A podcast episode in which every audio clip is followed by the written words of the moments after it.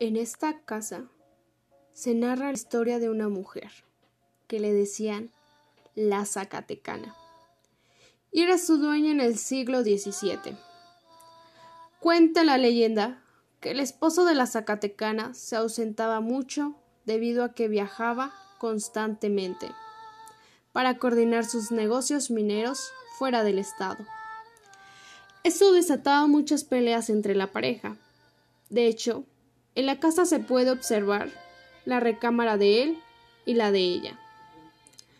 Se presumía que ella, cansada de tantas ausencias y abandonos, mandó matar a su marido y después mató al ejecutor del asesino para no dejar testigos. La intención de ella era quedarse con todo. Después de dos ejecuciones, la Zacatecana enterró silenciosamente a ambos hombres en las caballerizas de la casa. Algunos pobladores sospecharon de ella, y hubo quien sintió deseos de venganza. La Zacatecana pagó sus crímenes, y poco después amaneció muerta. La asesinaron. Se cree que los asesinos subieron al balcón de su cuarto, la mataron y dejaron su cuerpo en la plaza a la vista de todos. Nadie supo quién o quiénes fueron los autores de esa venganza, quedando este desenlace en un misterio. En esta casa museo se encuentran todas y cada una de las colecciones con la intención de compartir con los queretanos y sus visitantes este legado.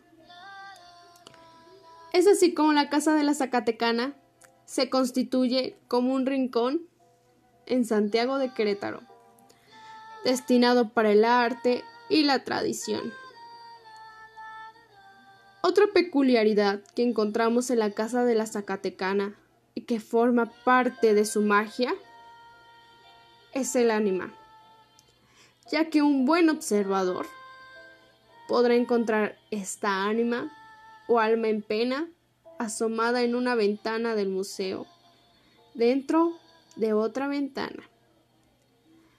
Para descubrirla no hay mejor forma que visitar el museo.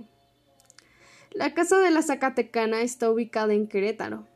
Se encuentra en la calle Independencia número 59 a dos cuadras del centro.